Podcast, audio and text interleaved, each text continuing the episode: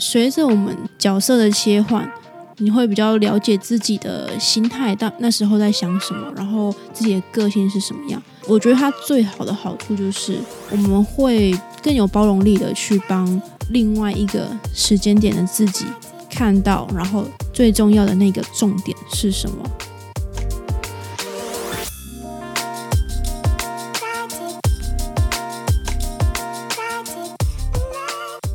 杯咖啡的时间，想聊什么就聊什么。下班闲聊，聊出更多生活中的可能性。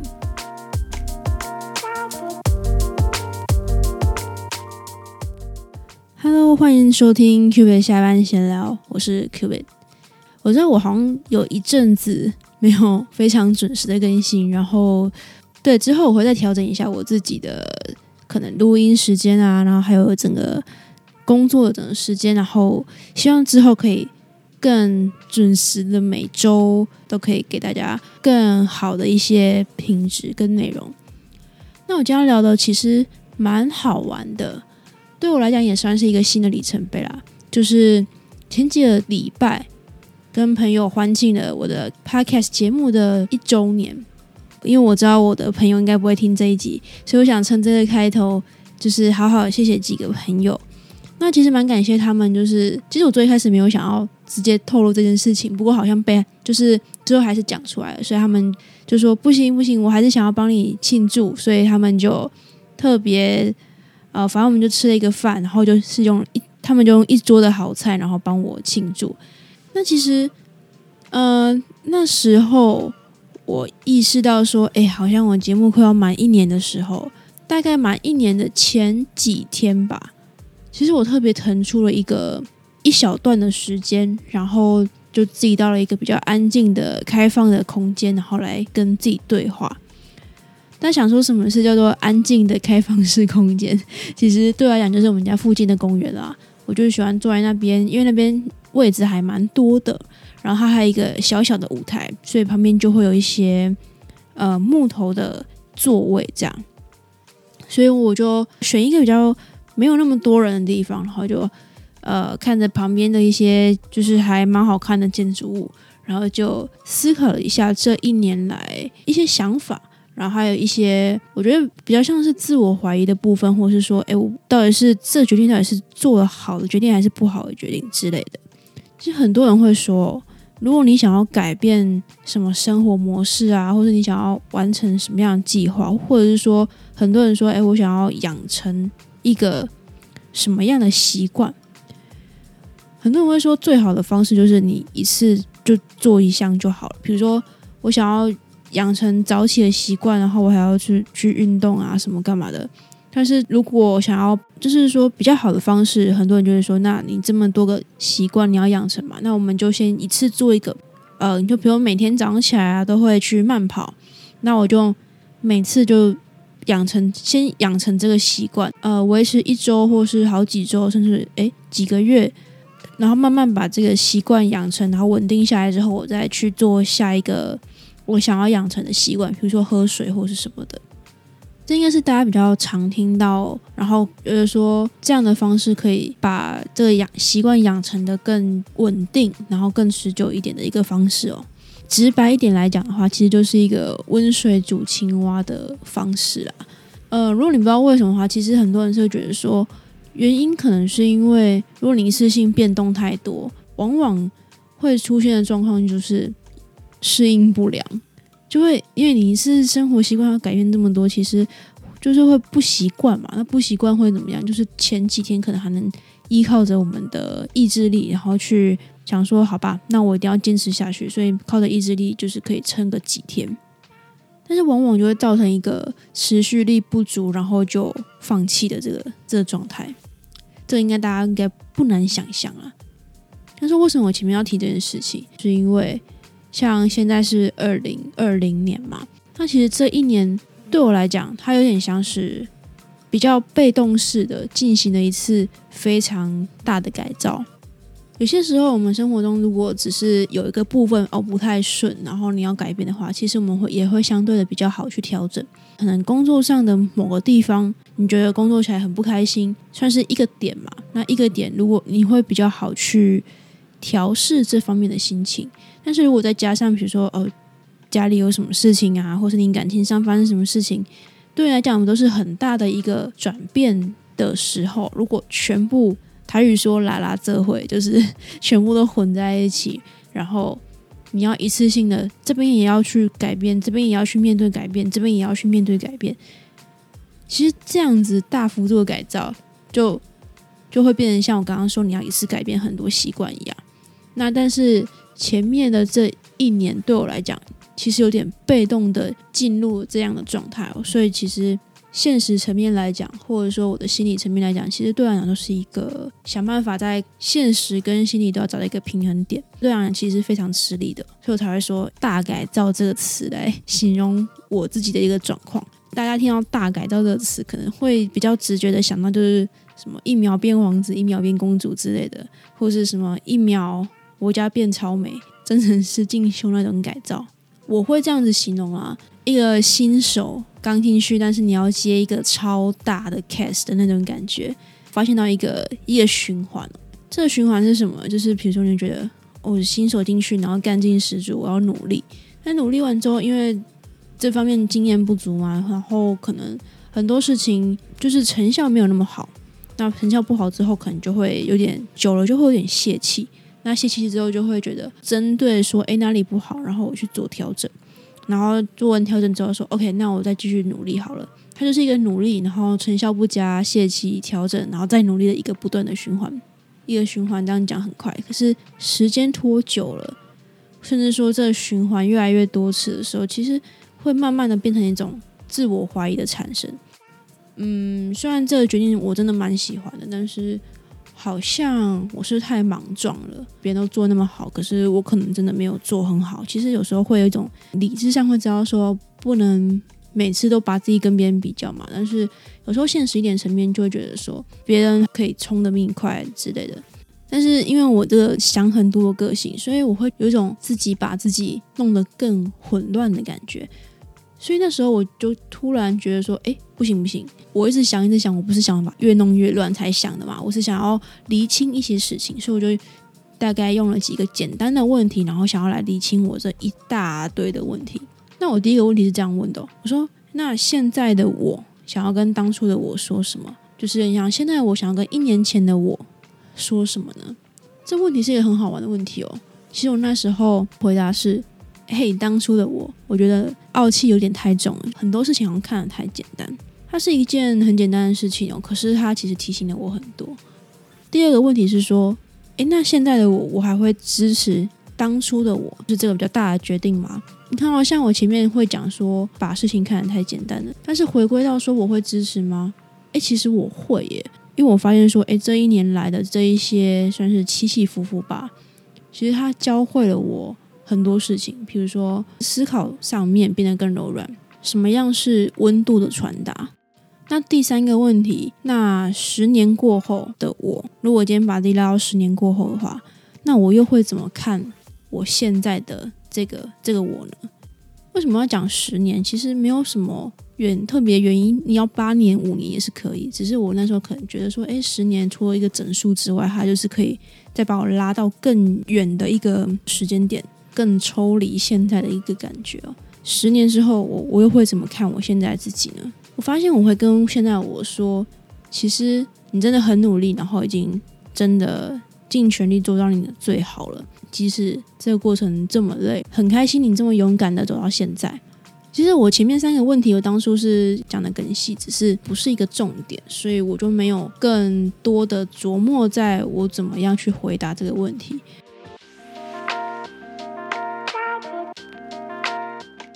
我用了几个简单的问题，然后来理清我这一大堆的问题。其实我刚刚就只有讲了三个问题吧，就是说，哎，现在我想要跟当初我讲什么？现在的我还会支持这个决定吗？或者十年后的我还会怎么看现在的我？这样简单的一个几个问答。但是那个瞬间，我回答完这三个问题的瞬间，有一种，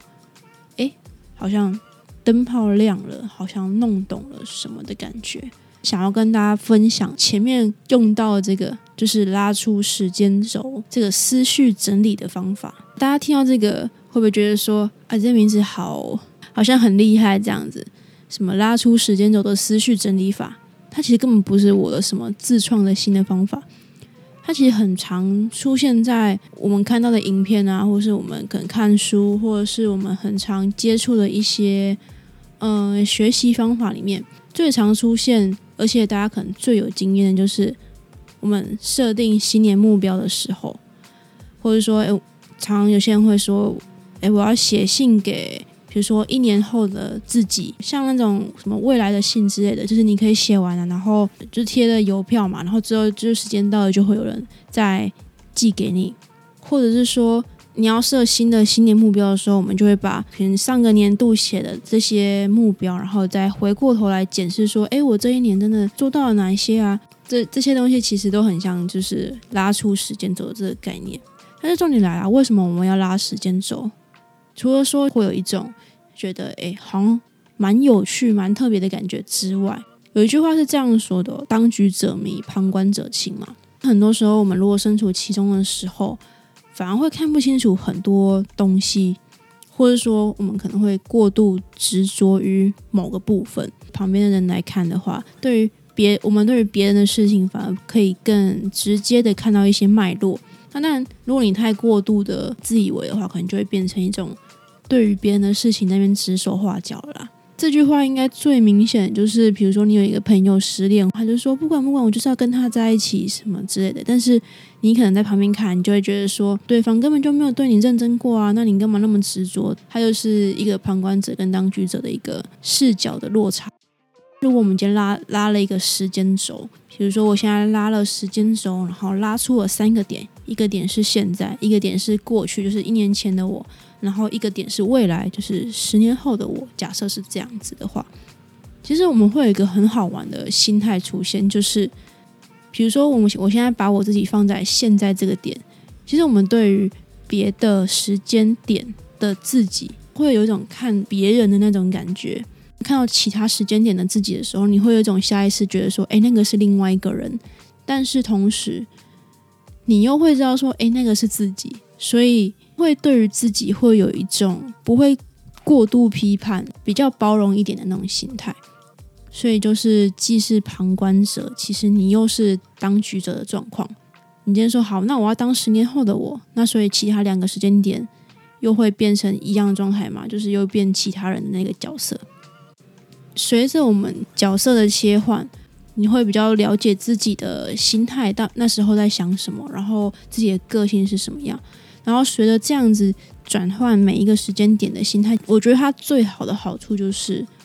我们会更有包容力的去帮另外一个时间点的自己看到，然后拿出或是说找出最重要，就是另外一个时间点最重要的那个重点是什么。其实我会觉得啦，如果说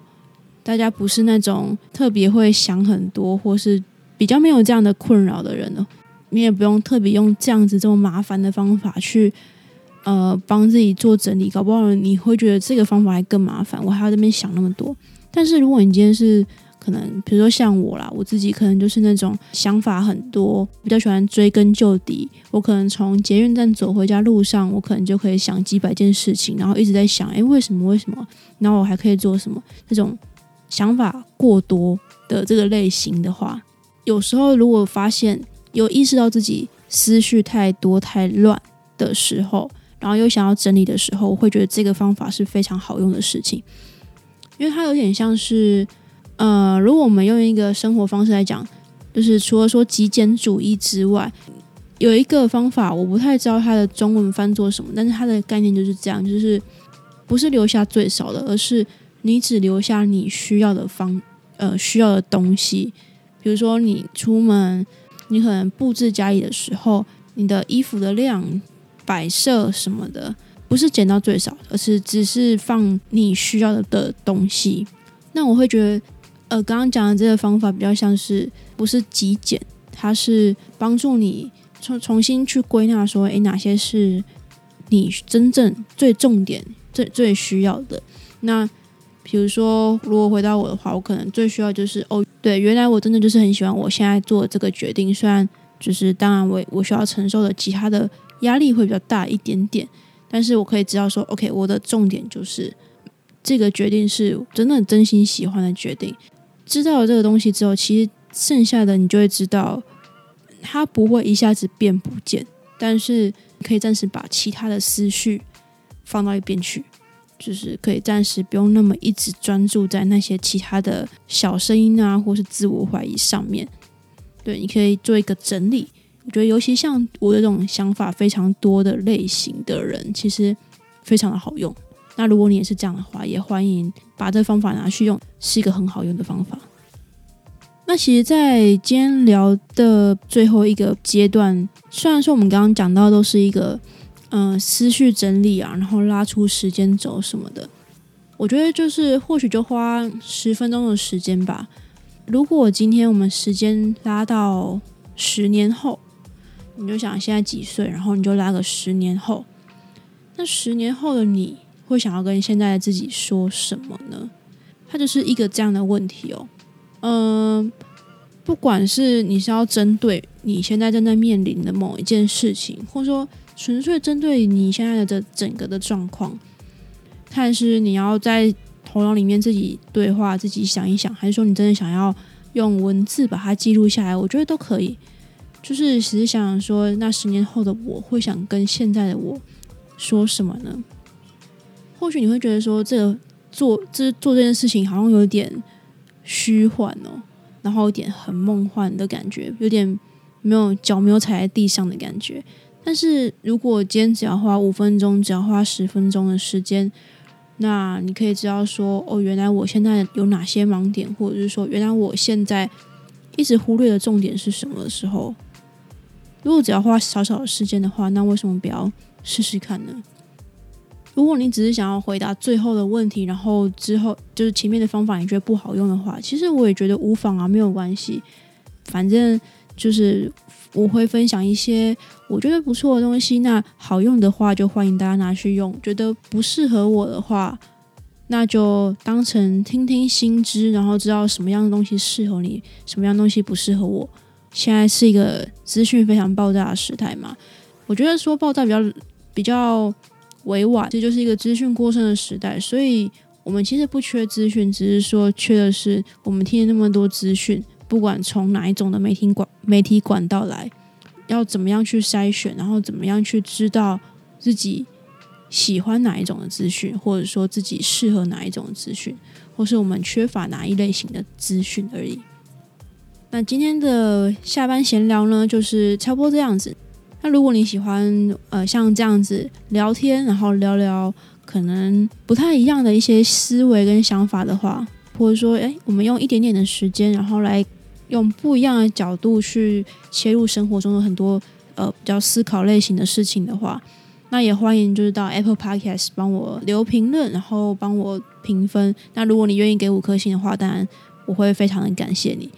那如果你有什么特别觉得说，哎，我也想要聊这个主题的话呢，除了你，你也可以到 Apple Podcast 留言之外呢，也可以用 IG 私讯的方式，然后私讯我说你可能想要听什么样的主题。那如果对于一些短短的生活分享或是想法分享有兴趣的话，也可以追踪我的 IG。我们就大家聊到这边，那也希望今天的东西呢，可以带给一些大家不一样的想法哦。那我们就下期再见，拜拜。